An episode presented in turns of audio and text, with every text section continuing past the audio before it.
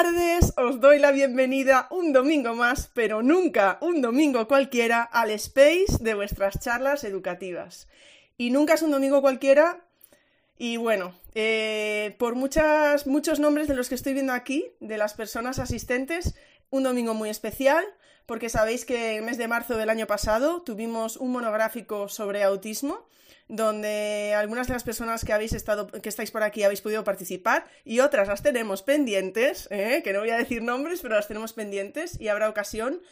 Y me alegra muchísimo retomar hoy este tema porque yo creo que desde entonces ha habido ahí una buena unión entre la, la comunidad autista y el claustro virtual y yo estoy muy contenta por ello. Así que, bueno, a ver, que un domingo cualquiera, que no es por eso, pero también porque tengo aquí a Judith. vale, eso principalmente. Ah, y recordad, ¿eh? como siempre, noticias de las charlas educativas, que si hoy hablamos de autismo y salud mental, el miércoles hablamos de salud mental y mujeres, de la salud mental de las mujeres o las mujeres y la salud mental. No me acuerdo ahora del título, ¿vale? Con mamá psicóloga. Así que sabéis que si el miércoles os apetece, en YouTube a las nueve y media, ahí estaremos siguiendo con este mes monográfico sobre salud mental. Pero ya, voy con Judith, ¿vale? Ay, Judith, ¿quién es? ¿Qué hace aquí? Pues eso se lo voy a preguntar a ella. Lo primero, muchísimas gracias por estar aquí hoy, Judith. Eh, es un placer contar contigo. Gracias a ti por, darme la oportunidad ¿no? de poder compartir este espacio con, contigo y, bueno, y con todos los oyentes que, que están por aquí conectadas y conectados. Pues nada, muchísimas gracias, de verdad me hacía mucha ilusión contar contigo, es un honor. Y bueno, lo primero, ¿vale? Para conocerte un poco más, porque al final vemos eh, los perfiles de Twitter de, todos nosotros, pero por favor, si puedes hablarnos un poco de tu trayectoria, de tu trabajo actual, lo que hacéis, porque sé que es en plural, presencial, online, lo que quieras. Vamos, ¿quién es Judith y por qué te he traído hoy aquí? Genial, pues muchísimas gracias por, tu presentación, Ingrid. Eh, antes de presentarme yo de nuevo, agradecerte mucho la oportunidad de poder estar aquí y compartir este, este espacio y agradecerte, que seguro lo haré al final también, pero la, gran labor que haces pues a nivel. Eh, de visibilización, de divulgación. Eh, al final, como dices, pues próximamente te vuelves a encontrar con otra psicóloga para volver a hablar de salud mental y, y en, este, en este caso en género femenino y me parece súper interesantes pues todas las temáticas que abordas es una forma pues de llegar a la gente eh, súper cercana y, muy productiva para todos nosotros. Así que sin más dilación me, presento para todas y todos los que nos estáis escuchando. Eh, empezar porque al final yo siempre he tenido como esa necesidad o, ese querer trabajar eh, para la salud de los demás. Es cierto que al inicio pues no tenía claro ¿no? Si, si más desde la medicina, la enfermería, la fisioterapia, hasta que pues finalmente sí que decidí que sería la psicología. Entonces, bueno, pues hice la, la carrera, que la acabé en 2010 para posteriormente cursar el máster general sanitario que es el que te da la habilitación para ejercer. Entonces, este lo acabé en 2018. Eh, posteriormente he tenido dos grandes trabajos, por así decirlo. El primero fue con el cual ya descubrí el autismo, ¿vale? En ese primer trabajo, digamos que ya tuve claro que sería mi línea a seguir en mi futuro laboral. Y en él eh, lo que hice fue pues, hacer seguimientos individuales, grupales, coordinar grupos de acompañamiento familiar. Seguro que por aquí también espero que haya muchas, muchas familias, aparte de otros colectivos, ¿no? Entonces, bueno, pues hacía acompañamiento familiar y grupos de formación a familias de peques, de adolescentes y, también de adultos.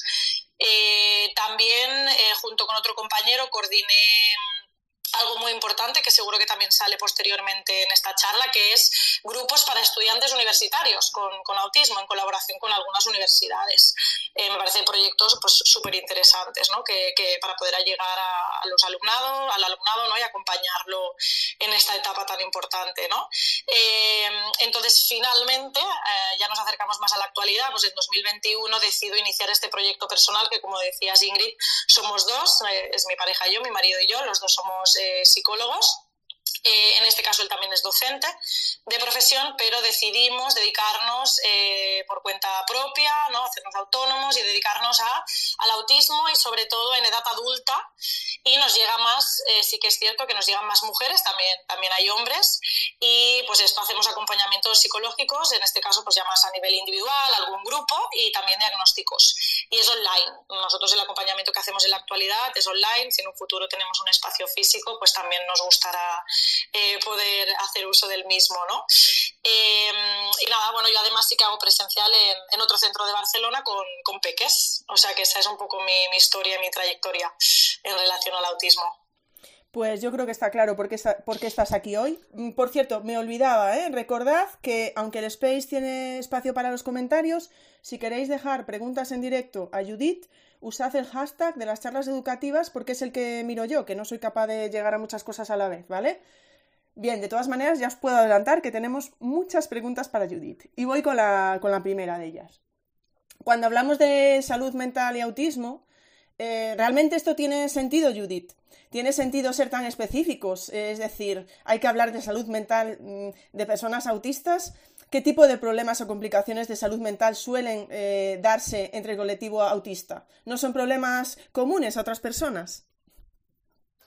Vale, Ingrid, pues voy a intentar responderte a todas esas eh, preguntas. Creo que vamos a también aprovechar este espacio para normalizar en general ¿no? y naturalizar el hecho de pues, hablar de salud mental en, todos los colectivos, en todos los contextos y de todas las formas. ¿no? Entonces, eh, sí que ahora un poco teóricamente, ¿no? pues la OMS, que al final conocéis seguramente la mayoría, que es la Organización Mundial de la Salud, define este concepto ¿no? de, de salud mental como el estado de bienestar que cada uno de nosotros y nosotras, ¿no? que cada individuo eh, tiene para poder desarrollar pues al final pues sus habilidades para afrontar situaciones de la vida diaria, para poder trabajar, eh, para aportar a, la comunidad. Eh, gracias a esta salud mental, por tanto, ¿no? yo entiendo que, que, es lo que nos permite afrontar los diferentes retos del día a día, desarrollar las habilidades sociales, emocionales, cognitivas, poder trabajar, poder gestionar eh, situaciones complicadas, ¿no? Por tanto, yo creo que ahí es donde aparece la asociación, ¿no? O me atrevería a decir la asociación entre salud mental y autismo.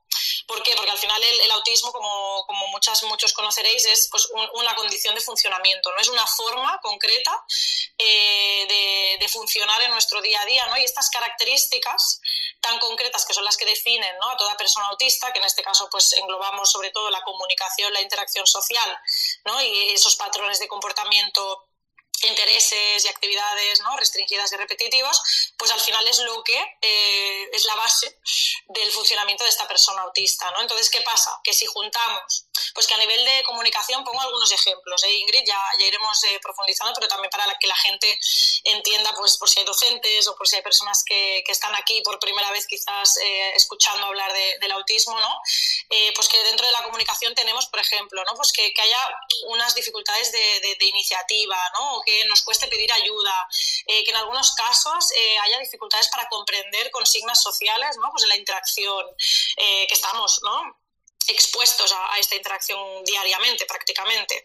Los patrones de comportamiento, en eso nos referimos más, por ejemplo, a, hipersensorialidades, ¿no? Pues a, hipersensibilidades hacia pues, a aspectos visuales, auditivos, eh, táctiles, ¿no? Que estamos, eh, pues lo mismo, expuestos en nuestro día a día a toda, a toda esta serie de estímulos. Eh, necesidad para hacer las cosas de una determinada manera, ¿no? Entonces, claro, si esto lo juntamos con las demandas. Que el entorno, pues a nivel social, a nivel personal, sensorial, como decimos, nos nos, demanda, nos, nos pide. ¿Qué pasa? Que ahí se generan seguramente ciertos problemas de salud aquí entra la parte de salud mental relacionados con todo esto. Como que ahora específico, ¿no? Como, como algo que podemos, por ejemplo, diagnosticar, ¿no? Pues trastornos del estado de ánimo, pues ansiedad, depresión, aspectos de conducta alimentaria, ¿no? Esto también puede generar somatizaciones, ¿no? Que es como de alguna manera la parte psicológica se muestra en nosotros eh, y nosotras pues de forma más física, ¿no? Entonces se pueden generar dolencias físicas, alteraciones cognitivas, pensamientos intrusivos, ¿no? Y una serie de problemas pues sociales y emocionales que lo que os decía, esto es, pues habiendo un diagnóstico o un problema de salud mental concreto detrás. Pero no hace falta ir tan lejos, pienso, porque al final en la vida cotidiana surgen tantos desafíos que, no hace falta un diagnóstico concreto, sino que a veces pues que haya cierta sintomatología, pues esto de, ansiedad o, de, o, de, depresión o de, o de otro tipo, ¿no? Entonces, aquí la pregunta que me has hecho, Ingrid, de si esto eh, son problemas comunes a otras personas. Eh, yo creo que en cierta medida todos afrontamos situaciones adversas y retos en nuestra vida, pero la diferencia entre la persona autista y la que no lo es, eh, yo creo que, que, radica en el motivo por el cual se generan estos problemas quizás de salud mental, la intensidad con la que se viven quizás estos retos, ¿no? E, estas cosas que tenemos que ir afrontando, estas, eh, la gestión de, de, de, algunas habilidades eh, sociales, emocionales, la duración, la frecuencia, eh, ¿no? aparte de lo que decíamos antes, pues que el, el, funcionamiento es totalmente diferente, ¿no? porque la persona autista pues, al final procesa diferente ciertos estímulos en el entorno, gestiona diferente las emociones, socializa de una manera muy concreta, entonces yo pienso que aquí es donde se asocia salud mental y autismo porque todo esto interfiere en, la adaptación que la persona tiene en, su día a día. ¿no? No sé si, quieres añadir algo más a, esta pregunta, Ingrid. Eh, si me he explicado bien, también, por favor.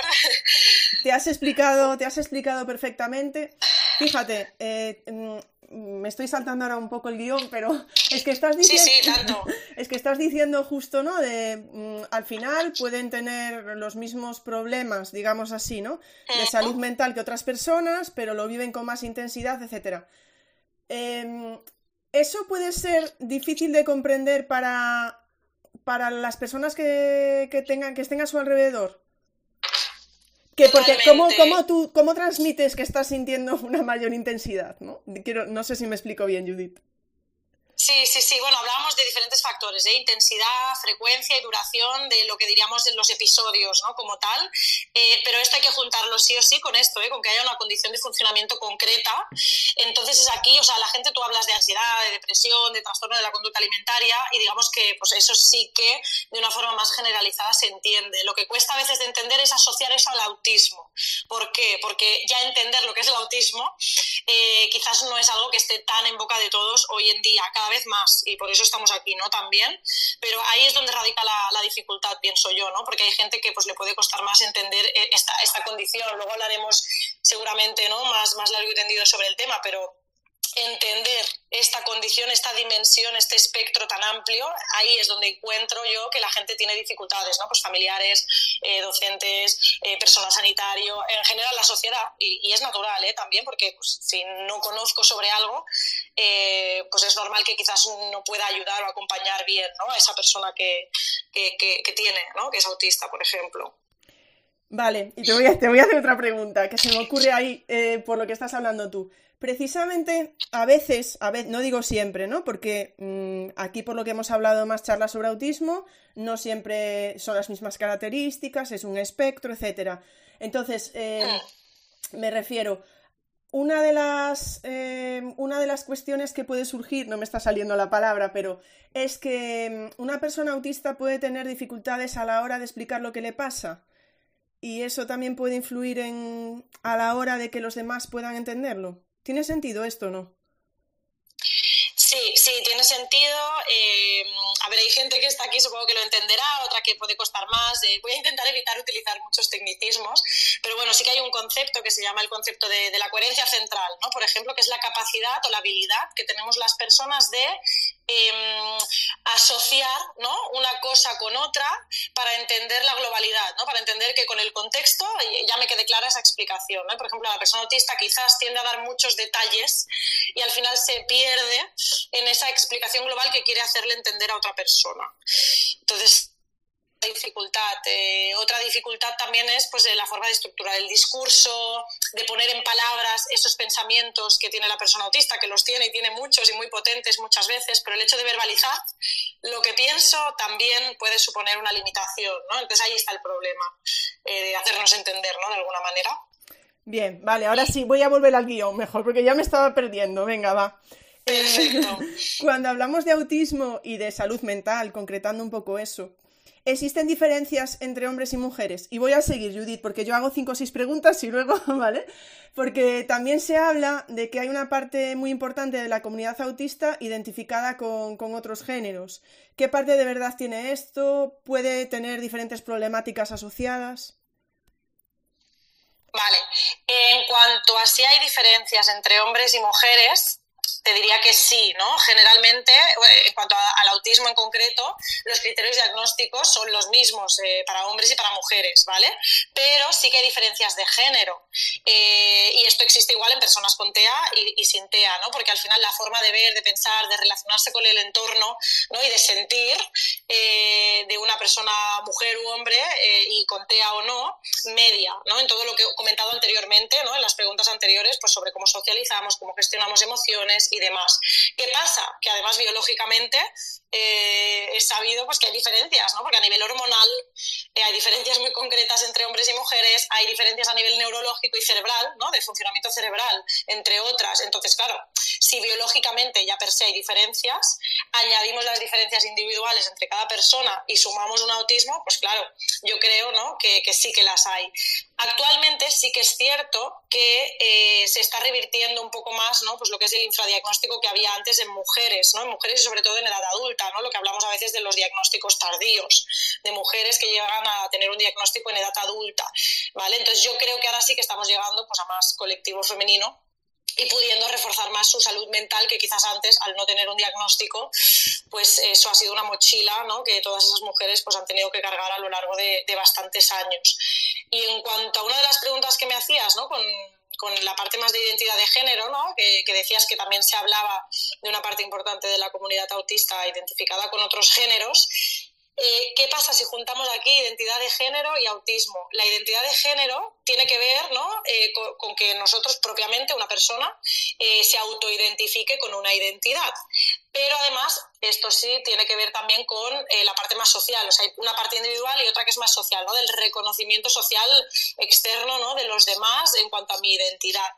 Entonces, aquí lo que pasa es que valoramos en qué medida nos ajustamos todos o no a las categorías sociales que se nos asignan, ¿no? Al nacer, la sociedad y demás. Y si a esto le añadimos que la persona con TEA la persona autista, ¿no? Cuando socialmente, ¿no? Una de las dificultades que, comentaremos y que, hemos comentado también ya es, es, el encaje, ¿no? El encajar socialmente. Pues junta la dificultad de encajar socialmente con además ¿no? pues, eh, esa, esa, búsqueda de identidad ¿no?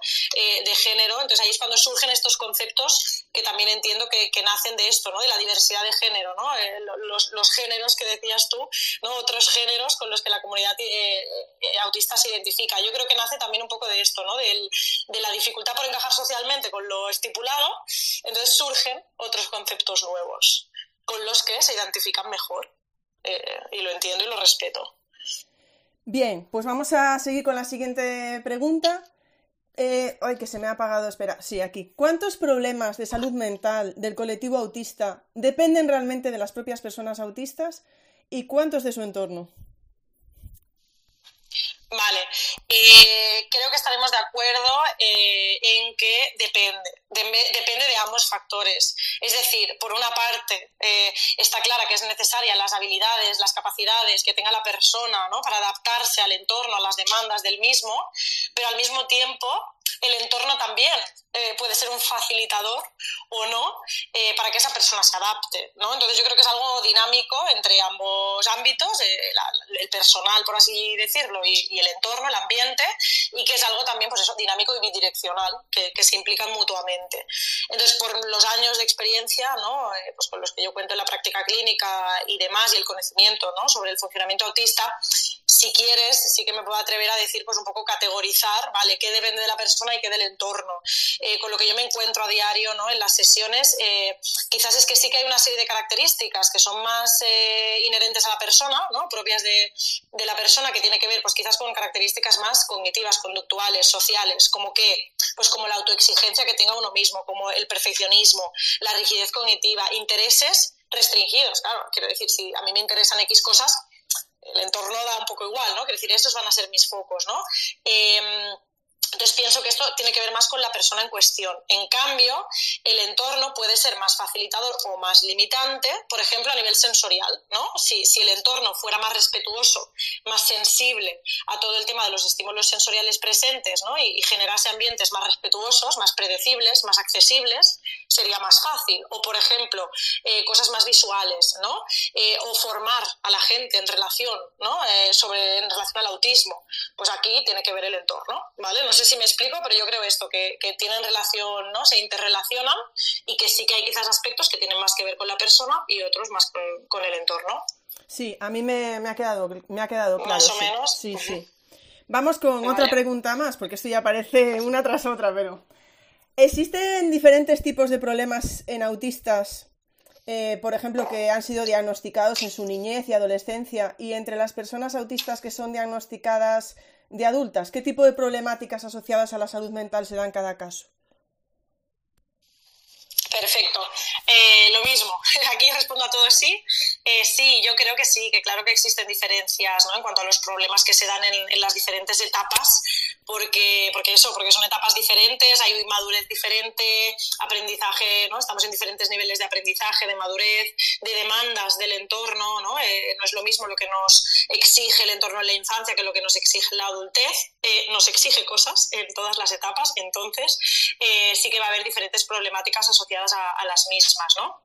Eh, disculpa, lo mismo que he hecho antes, ¿no? Yo creo que para entenderlo mejor, pues quizás podemos diferenciar por etapas, ¿no? Yo creo que la infancia, también por experiencia profesional y conocimientos, lo que yo más veo eh, en algunos casos, ¿no? También por, por menor conciencia, ¿no? Por las necesidades que tienen las familias y demás, pues a veces es pues, problemas más conductuales, como consecuencia, eso sí, de desregulación sensorial, de dificultades sociales, eh, situaciones de, acoso escolar. A nivel emocional puede ser más hermetismo en niños y niñas, porque de alguna manera, mm, lo que comentábamos, en algunos casos eh, aún no hay suficiente conciencia ¿no? sobre lo que nos está pasando, ¿no?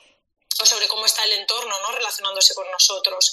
Esto en la infancia. En adolescencia, ya hay mucha más conciencia, entonces aquí empieza un poco ya problemática más relacionada, pues yo qué sé, con baja autoestima, con problemas en hábitos de estudio. Eh, en esta etapa también la familia está muy presente, igual que en la infancia, evidentemente, y también, por ejemplo, a nivel social, pues dificultades para, para encajar, ¿no? Socialmente, para, para, para encajar o encontrar la, la propia identidad de, de, la persona. En la adultez, ya seguimos avanzando en las etapas, eh, quizás ya tipo problemas más de trastornos de, del estado de ánimo, como una ansiedad, como depresión, esto ya está más, más arraigado, agotamiento, ¿no? agotamiento por, por ese enmascaramiento social eh, ¿no? que a veces hay, hay que hacer para, para avanzar, ¿no? para avanzar en nuestra vida social, laboral y demás, ¿no? Yo creo que, claro, son problemas muy diferentes, pero sí, sí que hay problemáticas, de, digamos, de, continuadamente a lo largo de las etapas en función de lo que, de, que lo, de lo que el entorno nos, nos exija. Tenemos, tenemos una pregunta que la voy a meter aquí porque creo que cuadra de, de, de autivista que dice, Judith, ¿puede una persona autista tener muchos traumas y algunos incluso no saberlos? ¿Qué recomendarías? Claro, totalmente, ¿no? Yo me encuentro a diario, eh, pues esto, quizás los traumas tienen más que ver con otras etapas, ¿no? Si yo estoy acompañando a adultas, eh, me suelo encontrar traumas que tienen que ver más con la infancia o con la adolescencia. Entonces, evidentemente, desde la persona especializada en TEA se puede trabajar, pero incluso yo en muchos casos recomiendo un especialista en, trauma. Eh, yo tiraría por ahí, ¿no? Por ir a alguien que, esté especializado en, trauma para, abordarlo. Siempre que tenga formación en TEA también, pues mucho mejor, ¿no? Para, entender a esa persona y acompañarla de forma óptima o un trabajo interdisciplinar. Eh, juntar, ¿no? digamos, a esas dos personas profesionales, una en TEA y otra en trauma, y poder abordarlo conjuntamente. Por ejemplo, antes Judith también mencionaste, ahora mmm, en relación a la pregunta que ha hecho Auti, también mencionaste antes, por ejemplo, problemas de trastornos alimenticios, ¿no? En ese caso también recomendarías un trabajo interdisciplinar o ahí te encargarías, por ejemplo, tú directamente. Totalmente. No, yo pienso que mm, al final, por ejemplo, en la medicina, ¿no? Lo tenemos ya como muy asumido, es una ciencia, ¿no? No tan joven como, como la psicología, entonces en medicina tenemos muy por la mano, ¿no? Pensar, vale, pues el traumatólogo, el dermatólogo, ¿no? El endocrino, el oftalmólogo, para cada cosa acudimos a un profesional, ¿no? Entonces, en este caso, te diría lo mismo, interdisciplinar puede ser totalmente, pero bueno, nosotros ya los profesionales, de hecho, tenemos de, derivaciones, ¿no? Derivamos y tenemos contactos y sabemos un poco en qué centros pues pueden tener ambos conocimientos, ¿no? La parte de TEA y, y la parte de, de, conducta alimentaria, por ejemplo, en este caso que comentamos, ¿no?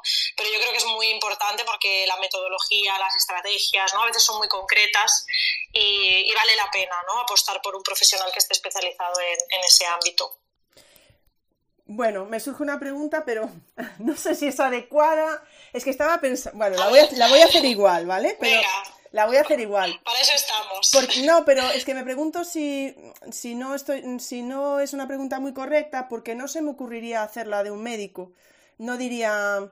Porque la pregunta es la siguiente: estoy pensando, ¿puede haber un psicólogo que realmente diga, bueno, mm, aunque no sea especialista voy a tratar yo todo, que tenga esa concepción, claro, esto no se me ocurre pensarlo de un médico que alguien diga, bueno, bueno, sí, podría ser en algún momento que no fuera el traumatólogo porque pueda ser algo que crea que puede tratar él. No sé si me estoy explicando. Es decir, es una cuestión de profesionalidad que puede pasar también en docencia, ¿eh?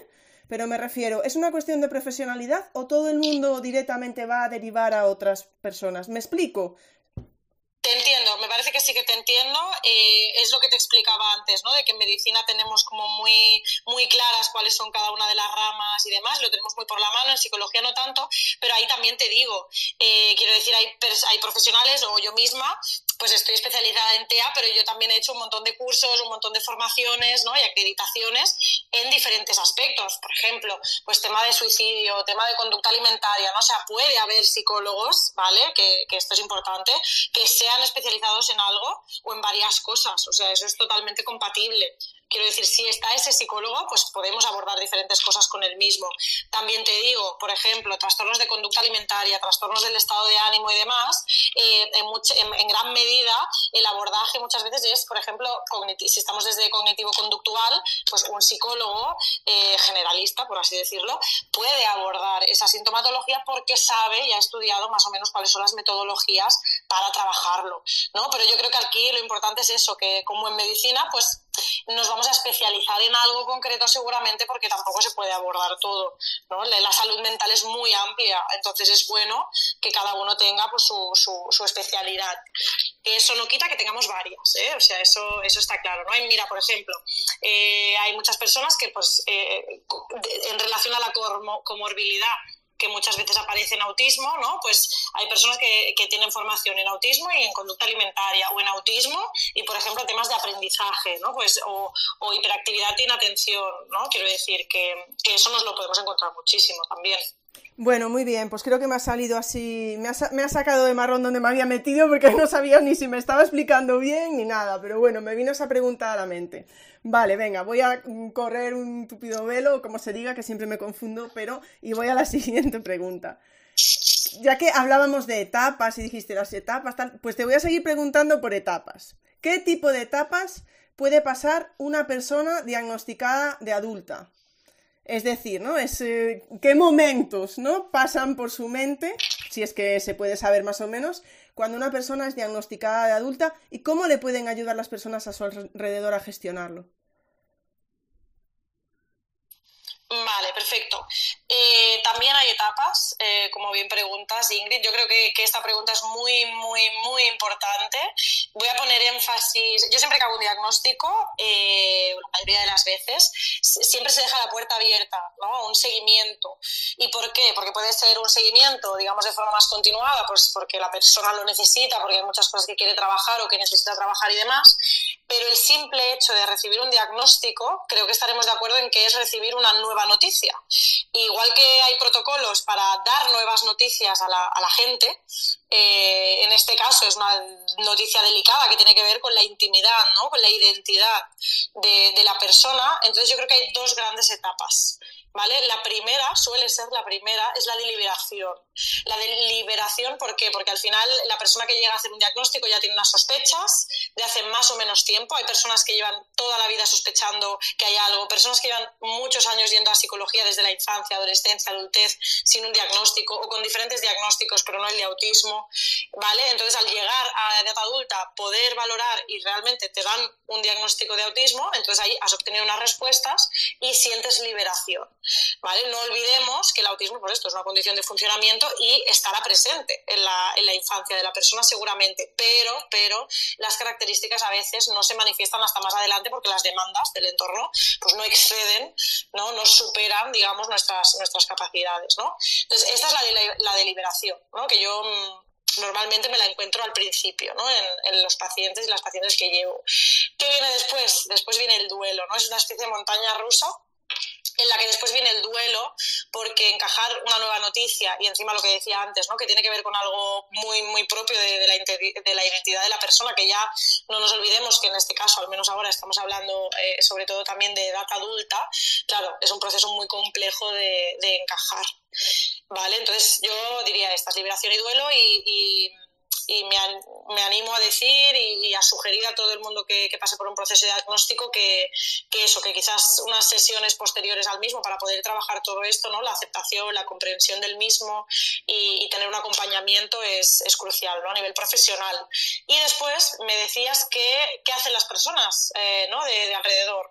En este caso, mm, yo diría dos grandes palabras, que es la de acompañar y validar muy importante acompañar y validar, pero también entiendo que puedan surgir dudas, confusión, negación por parte de, por ejemplo, esto, familiares, parejas, eh, amistades y demás. Entonces también pues animo a que estas personas se, se, interesen, se informen, pidan ayuda también si la necesitan, ¿no? Como, como, como acompañantes o cuidadores de esas personas que han recibido el diagnóstico de autismo. Muchísimas gracias, Judith. Bueno, como son las charlas educativas, eh, me voy a pasar a alguna pregunta de, educación. ¿Cuáles son los problemas que suelen ser más relevantes o frecuentes de las personas autistas en las aulas? No sé si es generalizar mucho, pero bueno. A ver, es muy amplio, es muy amplio, pero bueno, yo creo que de todo, todos los, todas las preguntas que estamos hablando son amplias y una pregunta podría dar para mucho rato pero vamos a intentar serlo más, voy a intentar sintetizar. Eh, esto lo junto con lo que he dicho al principio en la presentación, me parece interesante que se sepa, porque me he encontrado con muchas familias que no sabían de esos recursos, ¿no? que pues, en centros escolares, en, la, enseñanza postobligatoria, ¿no? en las universidades, y más tú Ingrid que eres docente, existen, evidentemente no en todas, eso sí, eh, en algunas, al menos yo aquí, por ejemplo, en Barcelona, eh, pues por ejemplo está la Universidad de Barcelona, la Politécnica, la autónoma, que cuentan con un servicio de atención al, estudiante con autismo específicamente y eh, eh, también con, otros trastornos, por ejemplo, de aprendizaje y demás, que pueden eh, formar parte de talleres en los cuales pues, quincenalmente, normalmente se hacen talleres en grupo con, otros alumnos y alumnas y se ah, trabajan diferentes temáticas. Y estas temáticas pues, son, por ejemplo, las que yo ahora te puedo responder como dificultades que se encuentra una persona autista en el ámbito educativo. Eh, a nivel académico, ya que estamos en esto, después hablamos del tema social, pero a nivel académico, lo que te decía antes, ¿no? Dificultades en eh, la coherencia central, que es la, habilidad que tenemos para eh, hacer asociaciones y que nos den una idea global de, de, una situación concreta. La persona con TEA suele fijarse excesivamente en los detalles y eso a veces dificulta esa habilidad ¿no? de, de, entender el contexto. ¿Y esto en qué influye? Pues en comprender textos, en ser capaz de sintetizar, de estructurar un texto, de adecuarte al entorno. ¿no? También tema de funciones ejecutivas. Las funciones ejecutivas son funciones cerebrales bastante complejas que se desarrollan al final de, del desarrollo gestacional ¿no? Eh, de nuestras personas. Entonces, eh, ¿en qué influyen las funciones ejecutivas? En la habilidad, por ejemplo, para apuntar fechas para ser puntual, para distribuirme bien un horario a la hora de, hacer pues, un buen hábito de estudio, de olvidarme material, de ser capaz de seguir las explicaciones, ¿no? Eh, falta de, participación a nivel social, las hipersensibilidades que hay al entorno, pues todo esto puede afectar a nivel académico. Eh, también importante hablar de las prácticas, las prácticas que es algo ¿no? muy frecuente en carreras, en ciclos y demás, ¿no? en, en, en formaciones postobligatorias, también suponen en algunos casos una dificultad, ¿no? Porque es un nuevo contexto, es personas nuevas, eh, normalmente pues puede, podemos necesitar pedir ayuda, interaccionar con compañeros, a veces hay entornos que son muy, muy, muy cargados, ¿no? Están muy cargados de estímulos y, ahí a nivel sensorial nos puede afectar. Eh, en todo esto también, algún inciso, es muy importante saber que con un diagnóstico puede ser mucho más fácil todo esto, porque la persona, eh, ¿no? el grado de autoconocimiento es mayor, entonces puedo anticipar eh, todas estas cosas y buscar eh, pues, estrategias y, factores que, me ayuden a regularme en, todo este contexto. Y a nivel social, pues a nivel universitario también, sobre todo si, si es presencial, se pueden dar dificultades pues, a nivel de interpretar lo que la otra persona, por ejemplo, está pensando, me quiere decir, cómo actúa, la mirada, ¿no? Eh, también tener iniciativa social, ¿no? En la, universidad suele haber, o, en los ciclos, pues, pues trabajos en grupo. Eh, entonces hay a veces, ¿no? Eh, la dificultad por malinterpretar algo, no ser recíproco, tener dificultades para iniciar o mantener conversaciones, los estilos comunicativos de los demás, los de la persona autista, posturas más rígidas ¿no? de comportamiento y demás, pues a nivel social evidentemente influyen e intervienen en, esta etapa educativa. Eh, Judith, eh, bueno, acabas de decir, ¿no? Que si una persona pues sabe que es autista, pues puede tener sus propias estrategias, etcétera. Pero, ¿cómo pueden ayudar los docentes? Em, ¿Cómo pueden contribuir a mejorar eh, la salud mental de la persona autista o del, del alumno o la alumna autista? Perfecto. Eh, desde mi punto de vista, los docentes eh, sería interesante y, demás ¿no? que, estuvieran formados ¿no? en esta materia, ¿no? en, conocer a sus alumnos ¿no? y cómo pueden actuar en estas situaciones. Creo que es algo muy común eh, hoy en día y creo que tenemos que conocer, o sea, no solo explicar un contenido, porque es muy importante entender que el contenido puede ser el mismo, pero la forma en algunos casos, eh, según el alumno que tenga delante o la alumna, puede ser muy diferente, ¿no? Cada uno asumimos el conocimiento de, una forma eh, diferente, ¿no? Y más si estamos hablando de estas particularidades de personas pues, con autismo, con dislexia, eh, con, con, hiperactividad, con inatención, ¿no? Entonces, desde mi punto de vista, los docentes deberían estar formados conocer a sus alumnos y cómo pueden actuar en estas situaciones, ¿no? porque cada alumno, lo que decíamos, será diferente y las estrategias que puedan ser válidas o útiles para unos, quizás para otros no funcionan, ¿no? Pero de manera general, ofrecer su ayuda, quiero decir, ¿no? Como, como docente y como profesional, ofrecer la ayuda al alumnado si lo necesita, derivar a un servicio de psicología del centro, normalmente hay orientadores o psicólogos en, los centros, entonces acompañar a esa persona que pueda acudir a ellos.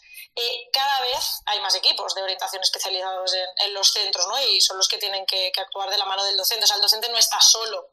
El docente debe ir acompañado de esto, de este soporte, de esta red de apoyo de psicología que esté dentro del, del centro académico. Em, ¿Qué más? Por ejemplo, situaciones de emergencia, ¿no? Pues evidentemente algún protocolo, ¿no? Algunas estrategias eficaces pueden ser ofrecer salir a la persona al aire libre, beber agua, estar el tiempo que necesite fuera del aula. Eh, si puede ser acompañada a veces, ¿no? Por un referente, aunque estemos en la universidad. Eh, quiero decir, pues si hay un compañero o una compañera con quien hay eh, confianza y nos sentimos seguros con él o ella, pues que podamos salir del aula con esa persona, ¿no? Entonces yo creo que es importante eso, que también el alumno, la una sepa que pueden tener esa vía de escape ¿no? y de regulación si esto ocurre y acompañarlos para poder ejecutarla, porque a veces ni, ni ellos y ellas mismos lo saben, ¿no? Y yo creo que en esas situaciones la persona autista pues es un nivel máximo de estrés y eh, solos quizás eh, no son capaces ¿no? De, salir de esa situación. Bueno, Pero yo creo que con estas estrategias ¿no? que hemos comentado, pues ya damos un poco el, la línea base de lo que debería ser ¿no? el acompañamiento. Sí, efectivamente, es que justo creo que estás adelantando algo que te iba a preguntar ahora y que a lo mejor va en la misma línea, ¿no? Eh, bueno, a lo mejor hace falta aclarar el término, aunque aquí ya ha salido y la gente que ha venido a las charlas ya lo va a conocer, pero eh, creo que algo has dicho ahora, ¿no? Porque ¿cómo puede actuar un docente ante lo que se conoce, mm, digamos, mm, como, un, como el meltdown dentro del aula, pero que pase dentro del aula. Estás en clase y un alumno autista tiene un meltdown, que si quieres nos comentas ahora exactamente lo que es y nos dice qué puede hacer el docente en esa situación.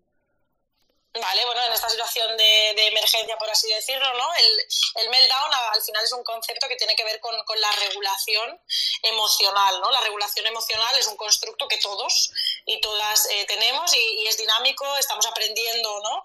Eh, constantemente, ya en edad adulta también, a regularnos, ¿no? Emocionalmente. Entonces, la persona autista, un meltdown, es una situación en la que de alguna manera se pierde el control.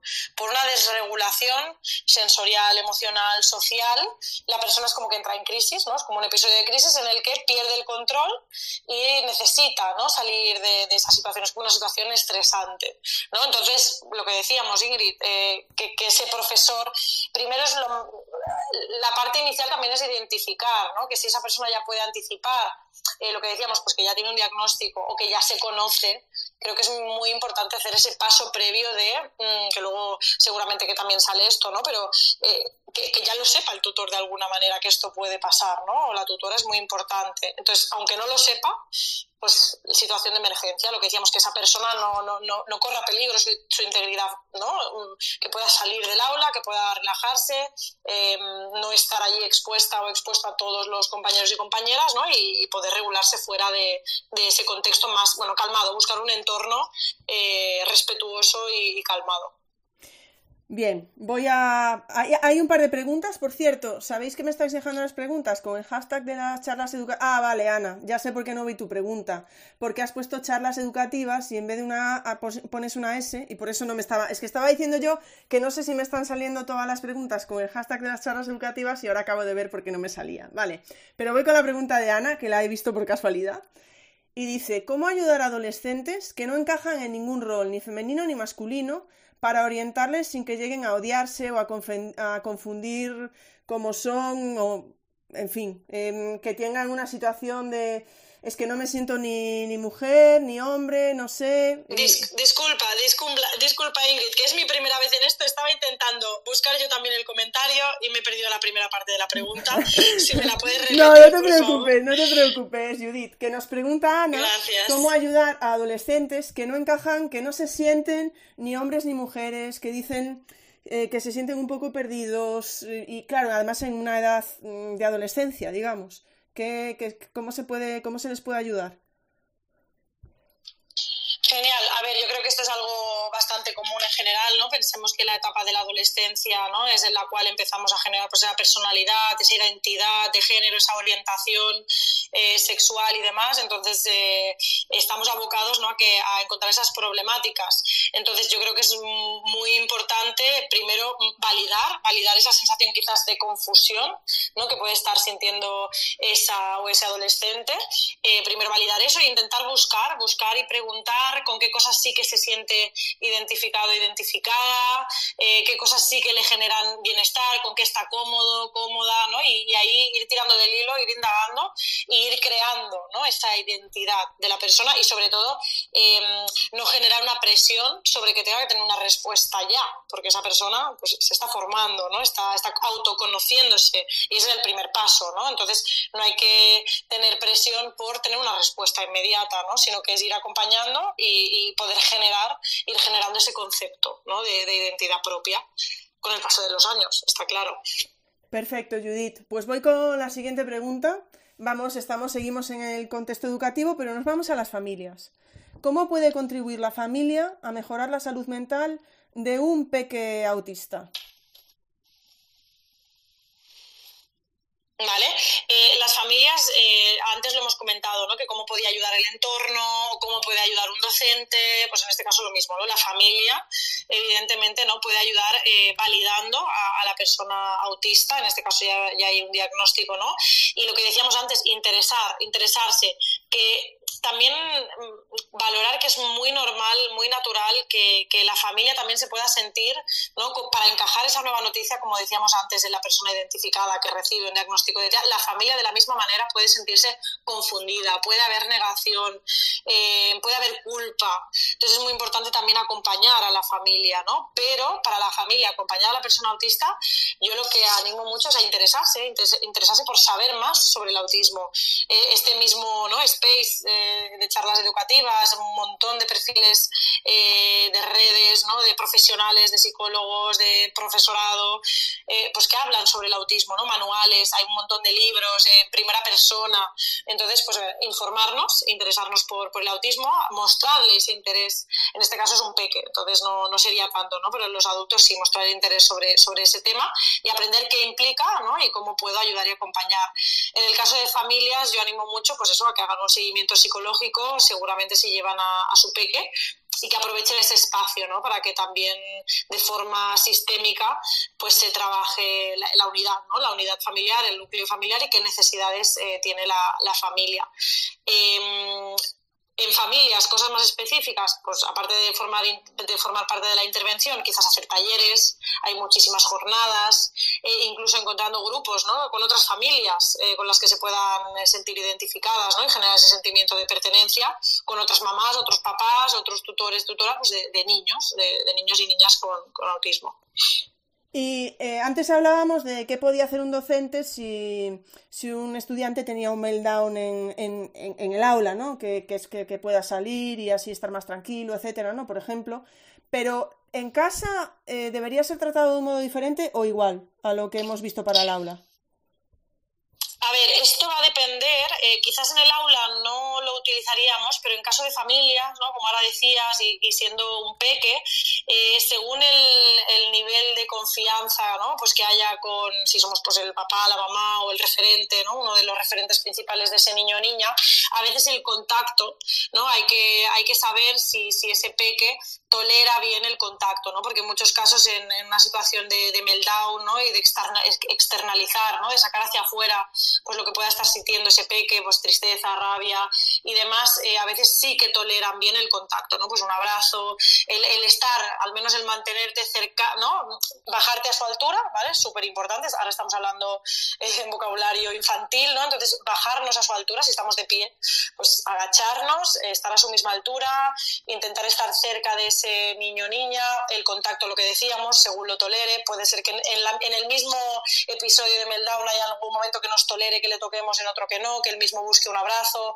que lo rechace, pero mantenernos, ¿no? Persistir, ser muy pacientes, eh, dar espacio y tiempo para que esa persona eh, se auto, ¿no? Se vaya regulando y demás. Y bueno, una zona de seguridad que no peligre tampoco su, su integridad. Eh, si es en casa, pues lo podemos tener más fácil y, si es en, la calle, pues buscar un espacio de somos más libre de estímulos, de personas y, demás, y acompañar, acompañar a, ese peque. Bien, pues nada, yo sigo con más preguntas. Eh, bueno, seguimos hablando de la salud mental de las personas autistas. ¿Una persona autista siempre necesita ayuda psicológica? Eh, en este caso, em, creo que partimos de la base de que todos y todas, ¿no? todas las personas en algún momento de nuestra vida, eh, seguramente vamos a necesitar ayuda psicológica, seguramente vamos a tener algún problema de, salud mental. ¿no? Y, al igual que acudimos regularmente al médico, como hablábamos antes, para realizarnos pues, chequeos eh, físicos y, demás, yo creo que, que, sería bueno que todos alguna vez pasáramos por el psicólogo ¿no? para cuidar nuestra salud mental y más comentarlo en esta, en esta charla, ¿no? Yo creo que es eh, súper coherente con el tema que estamos comentando, ¿no? Como eso, ¿no? Eh, de momento eh, no pasará, o al menos a corto plazo, ¿no? Pues quizás tengo que responder eso una persona autista, eh, quizás no siempre vaya a necesitar ayuda psicológica. Hay personas autistas que desarrollan estrategias pues, para adaptarse a su entorno, o su entorno, como decíamos, es súper importante también entender la dualidad, ¿no? Que el entorno también tiene que, que, intentar adaptarse, pero lamentablemente a veces nos encontramos en que, en que no es así, ¿no? Que, ¿no? que hay situaciones en las que, en las que se crea pues, eh, un estatus, eh, se puede conseguir ¿no?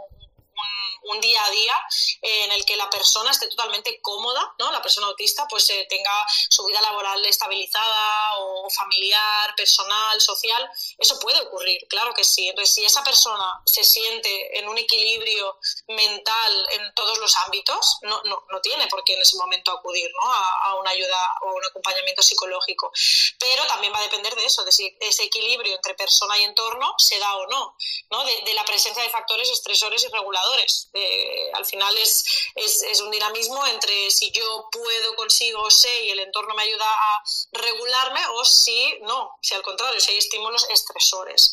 ¿vale? Y em, en cuanto a las familias, ¿no? También de, de, esas personas es algo parecido, ¿no? Hay familias y entornos pues que proactivamente buscan formarse y informarse sobre el tema y otros en los que puede costar más. Entonces yo creo que va a depender mucho de ese equilibrio entre entorno y persona con TEA. Eso quiere decir mm, qué retos eh, tengo ahora delante ¿no? mío a nivel personal, laboral y demás para saber si yo tengo que estar siempre eh, yendo a, acompañamiento psicológico o no. También te digo, eh, al inicio de un diagnóstico y demás, yo creo que es súper recomendable pues, hacer un seguimiento semanal, quincenal y demás. Después, con el tiempo, se puede espaciar a mensual, evidentemente. Pero bueno, yo creo que tener un pie metido en la salud mental a todos nos, nos beneficia. Estoy mirando porque están saliendo más preguntas, ¿vale? Estaba yo aquí. Antes te estabas tú ahí que decías de chistadilla, ahora yo. Pero no, te estaba ah, escuchando, ¿eh? Voy a ver, vamos a ver. Vamos a empezar por una, por una película, digo, por una pregunta de Angie. que bueno, ya nos lo dice, ha llegado tarde, ¿eh? Y es una cosa que ya has contestado, pero como es Angie, se la vamos a repetir, que no hay problema, porque dice, no sé si se ha preguntado esto ya, ¿es fácil que una persona autista, es más fácil que una persona autista pueda sufrir ansiedad o depresión, es más fácil que en otras personas? Mira, esto sí, lo que decías, ¿no? Lo, hemos contestado antes, un poco en relación a hablar de qué factores diferencian la salud mental de una persona autista con, con, la de una persona que no lo es. Los factores de intensidad, de proporcionalidad, ¿no? A nivel emocional, de cómo gestionamos las situaciones emocionalmente, de cómo toleramos la frustración, de cómo de, habilidosos somos para, para eh, plantear estrategias alternativas, ¿no? De solución del problema, de pedir ayuda. Claro, todo esto la persona con TEA eh, a veces suele estar limitado. Entonces ahí es donde encontramos que, claro, la ansiedad pues puede ser mucho más, el reto es mucho mayor para la persona autista, ¿no? Entonces ahí el tema de intensidad, de frecuencia, de duración es lo que va a mediar, ¿no? Y, y a exacerbar, disculpa la palabra es un poco compleja, pues a, intensificar un poco, por así decirlo, la sintomatología ansiosa, ¿no? En este caso, por ejemplo. Bien, sigo con otras dos otras tres preguntas que en, tenemos aquí en, con el hashtag de las charlas educativas. Otra pregunta de Angie que dice, ¿ha ido alguna vez alguien a consulta? Yo creo que los que estén aquí de la comunidad autista eh, tienen la respuesta, además, muchas de ellas. Muchas de ellas digo porque, bueno, estoy viendo a muchas mujeres por aquí. ¿Ha ido alguna vez alguien a consulta con un autodiagnóstico y resulta que era autista? Perdón, que estaba pensando que estabas haciendo la pregunta como, como en global, ¿no? Y la tengo que responder yo. Con un autodiagnóstico. Sí, sí, ha ido gente diciendo, pues creo que soy autista y, y vengo al diagnóstico bueno, eh, muchísimas personas. Yo ahí siempre pienso lo mismo. Eh, al final, si tú vas a un sitio ya específico, ¿no? Eh, concreto, porque al final, pues Judith y Alex Psicología, en este caso, eh, estamos totalmente focalizados a, en el autismo y nuestra formación y nuestra experiencia laboral va en la línea. Eh, creo que cuando ya llegas a un sitio, ¿no? Cuando abres una puerta que es súper concreta, las claro, es que si, picas la puerta es por algo, siempre lo pienso, ¿no? Entonces es como, bueno, la frase hecha de si el río, eh, si el río suena, agua lleva, eh, nos pasa mucho. Eh, hay, hay veces que no, no hemos dado eh, diagnóstico, ha sido algo más de, de, de, fenotipo ampliado, de rasgos, o sea, hay veces que cuesta, pero la mayoría de las veces, eh, o bien ya hay también incluso a veces orientación por parte de otros profesionales, en muchos casos que no lo hemos comentado, eh, son mujeres adultas, por ejemplo, o papás eh, de, de, peques con autismo. Sabemos que hay una, una, gran base genética en todo esto, ¿no? En, en la mayor parte de las personas autistas eh, hay algún familiar de primero o segundo grado eh, con TEA también, ¿no? Entonces, las personas que nos encontramos que vienen ya tienen mm, como unas sospechas muy, muy fundadas, ¿no? muy justificadas. Y simplemente con hacer la, la primera entrevista, la anamnesis, ¿no? donde recoges todos los datos eh, clínicos, de antecedentes, de socialización, de procesamiento sensorial y demás, ya salen muchísimas cosas.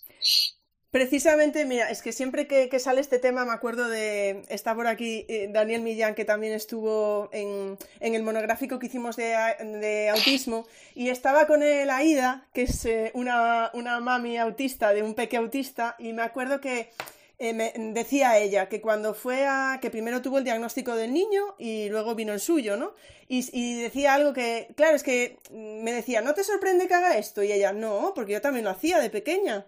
Claro, ella no era capaz de ver que el niño podía tener algo diferente porque se reconocía ella misma de pequeña. No sé si me estoy explicando, Judith, pero en fin. Sí, sí, sí, sí, totalmente. De hecho, en, en muchos casos lo que sucede también eh, cuando hay un papá, una mamá eh, autista y, y, el peque también, lo que sucede a veces, en muchos casos, también es una conexión muy, muy, muy heavy, muy brutal, ¿no? Entre, entre pues, acompañar a ese peque, me pasa con alguna paciente que tiene, que tiene hijos o TEA, que, que, que, conectan tanto con la forma de sentir, de ver, de entender el mundo, ¿no? De su hijo o hija, que a veces eso también abruma, ¿no? Y, y, y genera miedos en cuanto a que a ese peque pueda, pueda pasar por lo mismo que haya pasado esa madre diagnosticada en la edad adulta ya, ¿no? Pero yo siempre aquí también digo que, que, que un diagnóstico eh, precoz, ¿no? De, de, de, en edad infantil, evidentemente tiene un pronóstico de vida muchísimo mejor, ¿no? Eh, porque, porque, bueno, porque hay muchas estrategias y muchas cosas eh, por aprender y acompañar de la forma adecuada, ¿no? Bien, bueno, yo voy a seguir, es que están saliendo muchas preguntas. Voy con otra pregunta de Ana que dice, a lo mejor se escapa de su campo, pero voy a hacer esta pregunta. Dice, he leído mucho al respecto y parece que hay una cierta correlación entre autismo y fibromialgia u otras enfermedades reumatoides. ¿Sabes algo al respecto? Sí, sí, sé que como dice ¿no? eh, oyente está muy en auge. Lo que está muy en o sea, se escapa de mi campo, sí. Eh, y em, diría también que, que, es actualmente que se están llevando a cabo muchísimos estudios, muchísima recogida de datos en cuanto a esto. Eh, yo misma eh, incluso estoy recogiendo, porque me pasa muchísimo, personas que vienen a hacer el diagnóstico de TEA o que vienen a hacer seguimiento y ya lo tienen, que hay detrás algo de fatiga crónica, fibromialgia y demás. Entonces, eh, sí, seguramente haya correlación. Quizás aquí no es eh, a la profesional a la que haya que preguntárselo porque ya os digo, no tengo el conocimiento como para poder responder de una forma clara y segura esa, esa pregunta. Pero yo ahí, a nivel más práctica clínica, pienso que tiene que ver también mucho la parte de somatización, ¿no? Eh, por ejemplo, en, relación a esto, ¿no?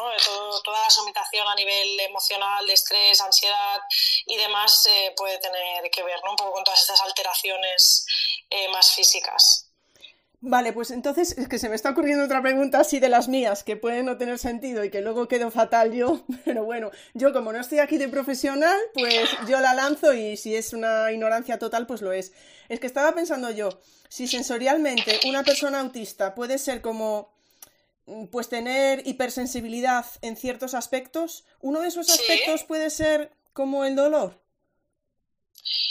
Podría ser que, aunque a veces este he, encontrado, a veces he encontrado lo contrario, ¿no? Algunos que dicen que tienen el umbral más, sí. Eh, Justamente es lo que te iba a decir, Ingrid. Puede pasar eh, los dos extremos, ¿no? Estamos hablando de espectro, entonces podemos tener tanto una hipersensorialidad, pero también puede haber una hiposensorialidad al dolor, por ejemplo. ¿eh? Eh, yo tengo pacientes que me han explicado casos, por ejemplo, de, heridas, que cuando me han explicado ¿no? La, la, la, casuística de esa herida era para estar muriéndote de dolor y no ha sido así. mujeres con quistes de 15 centímetros en el ovario que cuando han ido a ginecología y la profesional ha valorado esa situación, ha dicho, ¿cómo puede ser que vengas ahora y no hayas venido antes y no te estés, ¿no? No te esté doliendo muchísimo, ¿no? Y me han explicado diferentes eh, temas así médicos en relación a esto y realmente al, revés, había una hiposensibilidad a, ese dolor, ¿no? En todo este tema también físico, eh, os, recomiendo mucho, eh, seguramente habrá un montón de lecturas, ¿no? Un montón de, perfiles y de webs y demás, ¿no? Pero, por ejemplo, Mujer y Autista, en este caso también en su, en su libro en primera persona, en su web y demás podéis encontrar un montón de temas, ¿no? En relación, de cosas concretas, digamos, en, relación a este tema, si queréis buscar por ahí. Es que estás nombrando a Sara y Sara tiene una pregunta. está, por aquí. Pues tiene una pregunta, tiene una pregunta para ti, como lo de la carta, pero en pregunta. Dice, ¿sueles encontrarte más negación entre personas del entorno de personas diagnosticadas en edad adulta? Dice, a ver si me he explicado bien, dice Sara. Sí, o sea, más en el entorno, ¿no? Que la misma persona diagnosticada, ¿no? Yo creo que sí, entre personas de, entorno, de, personas diagnosticadas en edad adulta. Es decir, ¿dónde hay más negación? ¿Cuando se diagnostica ah, a un niño o cuando se diagnostica a una persona adulta? Yo creo que va por ahí, Sara, si no que me corrija. ¿eh? Es, si es en relación a la persona identificada, ¿no? a la persona con el diagnóstico, eh, claro, la infancia eh, es muy diferente, ¿no? porque ya empiezas desde una etapa súper precoz y cuando llegas a, la edad adulta ya está eso súper naturalizado, ya forma parte, bueno, totalmente de, tu identidad, ¿no? Y hoy en día también hay muchas formas, pues esto de hacer entender al niño o niña o a la persona sobre, sobre esa condición, esa forma, ¿no? De, de ver el mundo y de, y de interaccionar con él mismo y demás. En edad adulta, es lo que os decía, quizás esa negación forma parte de ese duelo posterior al, diagnóstico, sí que me lo encuentro, claro que sí. Y esa negación que al final pues eh, mm, conlleva sintomatología depresiva, ¿no? En muchos casos, ¿no? Porque es una crisis de identidad bastante importante, ¿no? Que en edad adulta te, te, den un diagnóstico. Sara se refiere al entorno, ¿eh? Sí. sí, en el entorno me encuentro mucha más negación en familias pero también os digo que es por esto, porque ya hay una, una dinámica, ¿no? Como súper interiorizada entre pues, un vínculo eh, y un conocimiento como ya muy, muy sabido, ¿no? Entre padres, madres y hermanos y hermanas con, con, esa persona autista y que no conciben en ese momento que esa persona pues, pueda ser autista, porque si no lo ha sido hasta ahora, ¿cómo lo va a ser ahora? Eh, que, ¿no? También eso ya mm, trae temas de, de mitos y, y, demás. Entonces, sí, yo me encuentro más negación en familiares que, por ejemplo, en iguales, ¿no? Pues en compañeros de trabajo, en amistades, en parejas incluso. Eh, muchas veces aquí las parejas acompañan, eh, incluso en algunos casos, a, a la persona autista a hacer el diagnóstico. Bueno, antes de pasar a esos mitos, ya que los has nombrado, te voy a hacer una última pregunta que tenemos aquí en el chat, eh, precisamente que ¿Sí? lo acababa de nombrar. Daniel Millán dice, ¿Cómo conseguimos que desde los entornos educativos vean más allá de la sintomatología? ¿Cómo le metemos en la cabeza que tienen procesos neuropsicológicos distintos? ¿Cómo logramos que mantengan... Es, de los míos, preguntando ocho cosas, ¿vale? ¿Cómo lo... Que me parece más una pregunta retórica, así de protesta, pero re reivindicativa, pero dice, ¿cómo logramos que mantengan las ayudas y no se las retiren? A ver, yo creo que ahí hace mucha falta, mucha, mucha falta, pues que medios de comunicación, que, ¿no? que sea mucho más visible, mucho más natural el hablar de esto, de la salud mental, del autismo, que, que esté en boca de todos, como otras muchas cosas de nuestro día a día que sí que, que sí que lo están, ¿no? Y yo creo que también entender la neurodiversidad, o sea, hablar de neurodiversidad, de diversidad funcional, o sea, de, de diferencias individuales.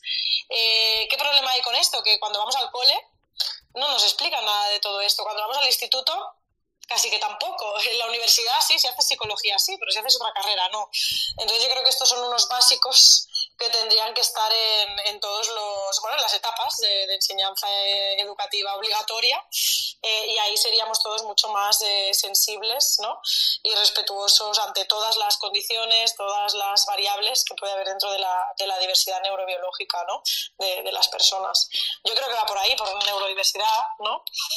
Es, eh, yo aquí recuerdo un space, además me acuerdo de la persona, me acuerdo de la foto de su perfil de Twitter y no me estoy acordando de su nombre, pero me acuerdo una, una madre que, que decía, eh, creo que era un niño, es que no lo recuerdo ahora, ¿eh? no recuerdo exactamente, pero decía que, un poco como decía Daniel, ¿no? En el colegio decían, no, es que aquí está bien, no tiene ningún problema, se adapta perfectamente en clase, está callado, no sé qué, y ella decía que cada vez que salía, llegaba a casa, y que explotaba. Por ejemplo, ¿no? Y que, claro, que eso en el colegio, no, como no veían que, que veían que se adaptaba bien, etcétera, que no le ponían ningún tipo de ayuda. Ya está, era un... Claro, en este caso, a ver, lo mismo es, es bastante amplio y habría que, que ver cada caso individual. Eh, puede pasar o bien que en el cole, ¿no? Lo que, lo que decíamos, las demandas, ¿no? Eh, del entorno, eh, hagan que en ese entorno la persona pueda ser, pueda, pueda generar esas habilidades, ¿no? De compensación y de, aguantar, porque al final es a veces aguantar, es, es aprender a, a, saber estar, pero no a ser, ¿no? En ese entorno, entonces después que en un entorno de confianza como es casa, eh, salgan todas esas cosas, ¿no? Yo de hecho tengo casos en este centro que os digo que voy presencialmente un día a la semana en el que me ha pasado con una niña, ¿no? que, al final hemos ido tirando de, de, del hilo y, y, sí que pasaban cosas ¿no? en el entorno académico, ¿no? pero la demanda inicial era en casa pasa esto y no pasa en ningún sitio más, ¿no? Y al final hay un autismo detrás. Entonces, bueno, yo creo que lo mismo es que hay que formar a los docentes y tienen que ser sensibles eh, y actualizarse en, estas temáticas. Eh, sí, es que ojalá, ojalá fuera, fuera así de fácil, ¿no? Y yo creo que por la otra parte que iba Daniel y que es una cosa que habíamos visto por aquí en Twitter es, por ejemplo, cuando hay momentos que sí que se ponen ayudas en el colegio y que cuando ven que va bien, quitan la ayuda porque dicen, bueno, ya no hace falta, está bien. Y no sé esto si tiene sentido o no, Judith. Yo creo que aquí el sentido lo cobra eh, lo que decíamos, por ejemplo, antes, ¿no? Del equilibrio. Es decir, puede haber momentos vitales, puede haber etapas, puede haber trimestres o momentos del trimestre en el que el alumnado, en ese momento concreto, quizás no necesite ese acompañamiento, pero yo creo que sí que tiene que estar ahí de base, la línea base, ¿no? De, de puede necesitarlo o de esa, de esa eh, adaptación a que si lo necesita lo tiene, sin tener que luchar ¿no? Eh, porque al final lo que decíamos es una condición de funcionamiento que voy a tener toda mi vida, que me va a acompañar toda mi vida en todas las etapas de mi vida. Entonces, eh, en un momento u otro, voy a necesitar seguramente de esas adaptaciones. Yo me he encontrado centros educativos en los que quizás no ha habido un plan individualizado, ¿no? Sí que ha habido un diagnóstico de TEA, por ejemplo, un dictamen de necesidades educativas especiales y ha habido un plan individualizado. Pero hay casos en los que no lo ha habido, pero no, lo ha, no ha hecho falta porque esos docentes y esas docentes se han adaptado y han acompañado muy bien a ese, a ese alumno. Pero luego hay casos en los que o tienes el plan individualizado o mm, no te dan los recursos. Entonces yo creo que bueno tendría que ser algo ya como súper estipulado, pues, pues el tenerlo y cuando se necesite usarlo. Bueno, pues ha salido otra pregunta. Ya ves que esto, en las charlas educativas, en fin. Otra, Angie, ya está bien, ¿eh? De preguntas, ya te lo digo, porque claro, se, vienen arriba y yo también les tengo que poner los límites, ¿eh? Dice Angie, una vez tuve en un centro dos alumnos TEA. Uno era como caótico, se alteraba mucho y la otra eh, súper silenciosa. Bueno, esto estoy interpretando la pregunta de Angie que no la ha hecho así, ¿eh? Pero bueno, ¿a qué se debe esta diferencia? Bueno, es, compleja ¿eh? la pregunta, quiero decir, para responderla con exactitud eh, es complicado. En resumen, yo creo que uno, diferencias individuales, quiero decir, son personas totalmente diferentes, entonces van a funcionar totalmente diferentes. Dentro del autismo, eh, ¿no? si eran diagnósticos de autismo los dos, como dice, pues está el espectro, quiero decir, serán perfiles dentro del TEA que a nivel de socialización funcionen diferente dentro de lo que es las características básicas del TEA. No hay diferentes. Puede haber desde una inhibición social súper fuerte hasta un, una verborrea, ¿no? una, una, una extroversión exagerada. ¿no? Y también el término medio. Puede haber una socialización funcional en muchas personas con TEA. Entonces, a nivel de rigidez, pues puede haber una persona que se adapte más, que se adapte menos. ¿no? Entonces, estarán esas diferencias individuales, esas diferencias dentro del espectro eh, y también, por ejemplo, ahí pues hay diferencias de género seguramente también. Y también puede haber diferencias de comorbilidades, ¿no? Pues puede ser que uno también tenga hiperactividad y que la otra no. O puede ser que la niña sea súper exigente, súper perfeccionista tal y el niño no. Es que, ¿no? Es, es, complicado porque hay muchas cosas seguro por ahí, hay muchos factores eh, que influyen es que estas últimas preguntas ya van para nota, ¿no? ¿Me entiendes? Son profesores, están, tienen ahí su método de evaluación, aquí está Quique, que es experto en esto, y bueno, venga, vamos a seguir, que nos quedan dos preguntas, si sale alguna más, dejamos que las hagan, pero vale. Lo que estabas comentando tú de los mitos. ¿Existe algún mito relacionado con la salud mental de las personas autistas que vaya siendo hora ya de dejar de lado? Vale, eh, evidentemente habrá miles y cientos de mitos como, como en otras cosas, otros constructos y, demás, ¿no? Eh, seguro que por el chat, eh, seguro que nos podrían compartir más. yo los que he recogido, ¿no? Por ejemplo, y los que me encuentro ¿no? más habitualmente, es, por ejemplo, ¿no? todos somos un poco autistas, ¿no? ¿Cómo vas a ser autista si pareces normal? Quiero decir, bueno, aquí hay unos juicios eh, muy, muy fuertes que yo creo que ya va siendo hora de, derribar, ¿no? Y justamente estamos aquí hablando de diferencias individuales, de salud mental, ¿no? De la invisibilidad a veces de la salud mental versus algo que es más físico, más de apariencia, ¿no? Que, que, se, ve, se ve con los ojos pero no se ve con, con, el cerebro, ¿no? Yo creo que a veces tenemos que pensar un poco y, no hacer estos juicios, ¿no? Pues esto, eh, ¿cómo vas a ser si pareces normal? Todos somos un poco autistas, ¿no? Eh, mitos como, por ejemplo, que los autistas no tienen interés social no es verdad. Eh, sí que hay un interés social, lo que pasa que es un interés social pues, pues concreto o selectivo, o pues conecto con quien conecto, y a veces puede ser también que conecte con personas del colectivo y no con personas no autistas, ¿no? Eh, porque claro que hay eh, grupos ¿no? y micromundos ahí dentro de, las personas autistas. También hay gente que incluso hoy en día sigue pensando en que es una enfermedad y que se cura, tema de vacunas, ¿no? Y al contrario, luego hay otras personas que dicen que todos los autistas son iguales, cuando no, estamos hablando de diferencias individuales, de espectro, de contextos diferentes, ¿no? Mira, por ejemplo, la, pregunta que hacíamos, que respondíamos hace poquito, ¿no? En relación a dos perfiles muy diferentes de alumnos con TEA Claro, pues tenemos muchas diferencias ahí, ¿no? A tener en cuenta. Entonces, no todos los autistas eh, son iguales, ni mucho menos. Y bueno, yo creo que, también de base eh, evitar utilizar absolutos. Todo lo que lleve todo, nadie, nunca, mm, pues ahí hay un mito seguramente. Pero, pero entonces me estás diciendo, Judith, que. Pero, pero es verdad que un autista no mira a los ojos, ¿no, Judith? Bueno, eh, no mira los ojos, ¿no? O sea, hay diferentes tipos de contacto ocular. El contacto ocular puede ser sostenido, puede ser intermitente o puede ser nulo. Puede ser nulo, ¿eh? Existe la persona autista que, sea nulo, pero que no mira los ojos eh, no quiere decir, ¿no? Que, no socialice, por ejemplo, de otra forma, que te mire de otra forma, ¿no? O interactúe con contigo de otra forma.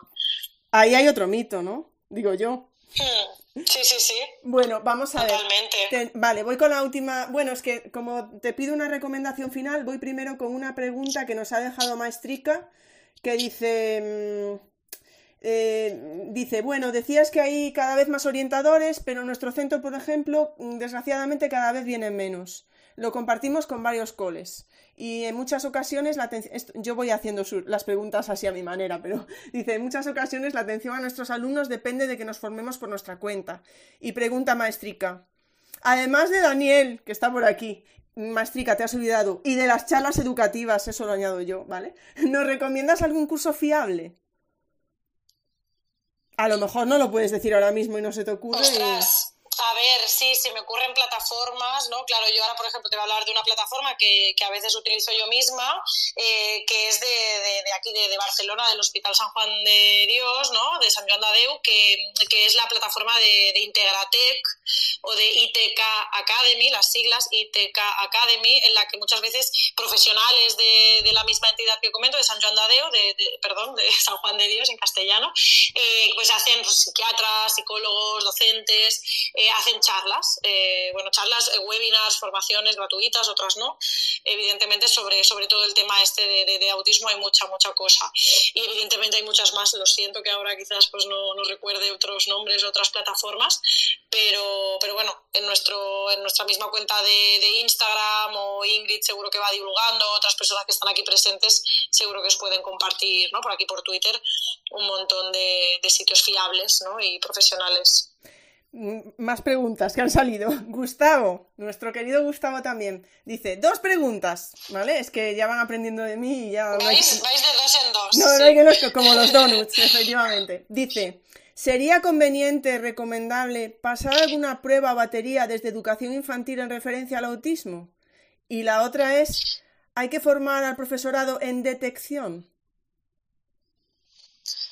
Mm, como comentaba persona anteriormente que, que, sí que en algunos casos, en algunos centros hay orientadores ¿no? y hay ese servicio de atención ¿no? y de psicología que debería estar súper instaurado y no solo con un psicólogo, porque sí, sé que a veces es precario este servicio y que, y que de hecho en muchos centros eh, hay un psicólogo una psicóloga para 200 alumnos, eh, cosa que no, no, considero que sea viable.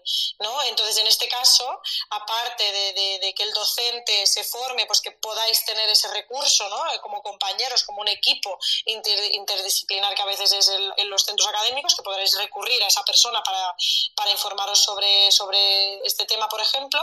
Y también, a ver, tema baterías, pues a nivel de desarrollo, ¿no? Se, se pueden hacer esto, pues lo típico a inicio de curso o, media, o durante los trimestres, pues hacer alguna, alguna prueba a nivel de, también de, estado emocional, ¿no? De cómo está ese alumno o esa alumna en ese, en ese momento determinado. Yo creo que estas baterías de screening pues podrían ayudar en algunos casos. Pero claro, nunca va a ser tan exhaustivo como realmente pues eso que lo puede hacer el, psicólogo o psicóloga del centro o externamente. Tenemos otra pregunta. A ver, ¿eh? ya mm, claustro virtual ¿eh? y comunidad autista, porque la siguiente pregunta es de autista. Dice Judith, y te hace una pregunta personal que si quieres la contestas y si quieres no, ¿eh? Pero Judith dice, dos preguntas también. Judith, ¿las universidades de psicología están actualizadas? ¿Dónde hiciste tu formación? Ahí ya lo que quieras tú. Vale, eh a ver, entiendo que, sí que están actualizadas. Yo ya hace años que, hice la carrera, yo la hice en la Universidad de Barcelona de forma presencial, en la de psicología. Eh, realmente, eh, no sé si me meto en un berenjenal, pero lo que a mí, al menos personalmente, me dio más, más, más experiencia, más conocimiento, tenía la base, supongo, del grado, pero realmente fue el máster, ¿no? El máster general sanitario fue súper práctico, súper práctico y, la verdad que, que se agradece, ¿no? Posteriormente y evidentemente también yo después pues caí en, la Asociación Asperger de Cataluña, pues que como el nombre indica es específica de, autismo, ¿no? Entonces eso también me dio durante seis años una formación enorme sobre, sobre, sobre el tema. no sé qué más puedo Sí, sí, no, está, a ver, es que estaba viendo aquí una pregunta de estar orientados, que no sé si la entiendo, mm, porque dice, con entrenamiento o sin él, entiendo que el mirar a los ojos no es exclusivo del TEA, ¿no? No sé si será el mirar a los ojos o no mirar. Yo creo que, mm, si puedo interpretar la pregunta, creo que quiere decir si no mirar o mirar a los ojos, si sucede en otro tipo de... Exacto.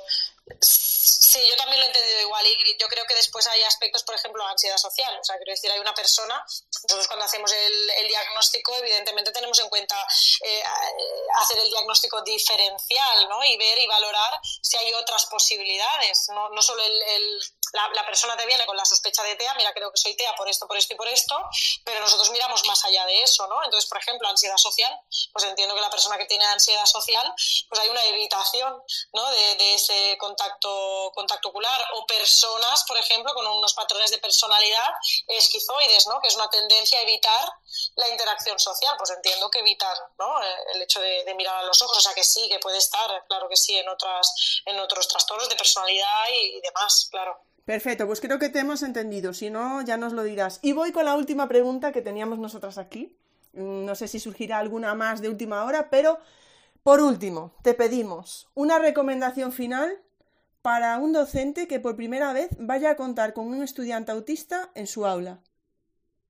Vale, súper importante. Eh, lo hemos hablado antes, pero no de la misma manera, ¿vale? O sea que aquí eh, súper, súper importante tener, para, como sé y entiendo que, sois varios los docentes que, estáis aquí, por ejemplo, diferenciar entre aspectos sociales, necesidades de alguna manera sociales que puede tener una alumna o un alumno, necesidades académicas y antes también hablábamos de las prácticas. Entonces, a nivel social, súper importante que los y las alumnas tengan referentes claros en cualquier etapa, sea infantil, sea primaria, sea secundaria, sea postobligatorio eh, y, laboralmente, me atrevo a decir, ¿no? También, entonces, bueno, pues unos referentes claros, eh, que estos referentes también de alguna manera en el ámbito académico, por ejemplo, pues estimulen la iniciativa ¿no? y la demanda de ayuda de, de, esa persona, a veces quizás de una forma más en petit comité, en pequeño grupo, luego en el grupo clase, ¿no? Quiero decir, hay como una progresión, ¿no? Se puede hacer así, que haya estructura, que haya refuerzo eh, positivo ante los progresos ¿no? que tenga mi, mi, mi alumno mi alumna en, en temas académicos y, sociales, ¿no? por ejemplo, resaltar los puntos fuertes de la persona, eh, utilizarlos ¿no? para, para, motivar, para trabajar, eh, para, ¿no? para, avanzar en, en, el curso, proponer alternativas en vez de, por ejemplo, hacer una pregunta a un alumno de una forma ¿no? súper em, abierta, pues hacerla más cerrada o proponer alternativas de respuesta, delimitar, revisar y estructurar tareas fijar fechas para tutorías. Eh, sí que es cierto que en ámbito postobligatorio a veces eh, se, mm, se, da por hecho más la individualidad. ¿no? O sea, quiero decir, las etapas obligatorias son más colectivas, el grupo en conjunto no es como siempre va junto, avanza en, cursos juntos, los profesores también incluso a veces son los mismos, ¿no? Y en etapas postobligatorias ya no es así. Entonces la persona TEA considera mucho que haya unas, unas, fechas fijadas para hacer tutorías, ¿no? Eso va a facilitar eh, hacer partícipe, ¿no? ser partícipe de las mismas y quizás no evitar hacerlas, como podría pasar si no estuvieran estructuradas. Está espacios de descanso, practicar previamente a, una exposición, no emitir juicios, ¿no? más a nivel social puro, pues la, persona docente ¿no? que no emita juicios, validar, dar tiempo a la persona. Eh, por otra parte, ya acabando, ¿vale? A nivel académico, evitar ensayo y error, lo mismo que socialmente, evitar preguntas eh, abiertas y ambiguas, intentar ser lo más eh, concreto y una pregunta cerrada, va a, ser, va a facilitarnos a todos mucho más la, respuesta y, a una persona autista más. Explicaciones claras y directas, eh, evitar sarcasmos, ambigüedades, evidentemente no 24/7. O sea, aquí vamos a también entender que estamos intentando que el, entorno se adapte, pero que en, alguno en algún caso, pues evidentemente el docente pues puede utilizar alguna de estas ambigüedades o sarcasmos pues para otro tipo de, perfil de, alumno o alumna. Eh, contenidos visuales, todo lo que sea accesible visualmente va a ser mucho más, mucho más fácil. En relación a las funciones ejecutivas, eh, pues también, por ejemplo, evitar multitarea, eh, intentar anticipar dentro de lo posible, tener en cuenta lo que decíamos antes a nivel sensorial, pues evitar distractores en el entorno de, en la medida de lo que se pueda.